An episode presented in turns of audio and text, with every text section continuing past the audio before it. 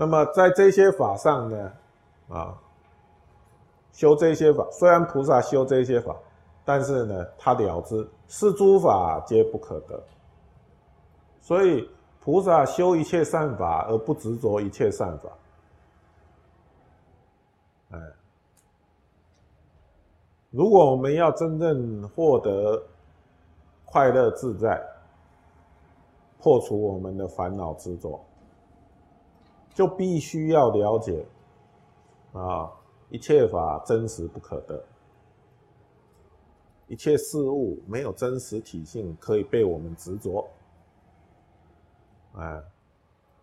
那么因此修了善法之后，啊，修了善法之后要学习放下，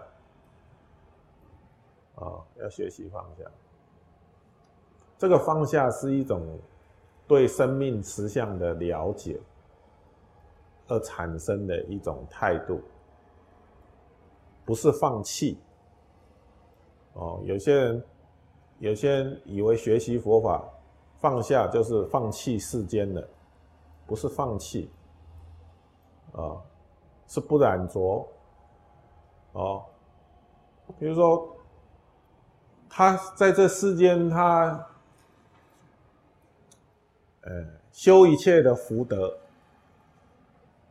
哦，修一切的善法，修一切的福德，哦，那么有种种的成就，哎，为什么他努力的这样子修？因为他知道这这些境界是因缘所生，是可以透过因缘而成就。哦，只要我们愿意努力，这些境界呢，善的境界。啊，殊胜的境界都可以一一现起。哦，那么当他已经成就了这件事情的时候呢，他也懂得珍惜啊，或者说善用他现前所有的功德。哦，珍惜就是他知道这个东西来之不易呀。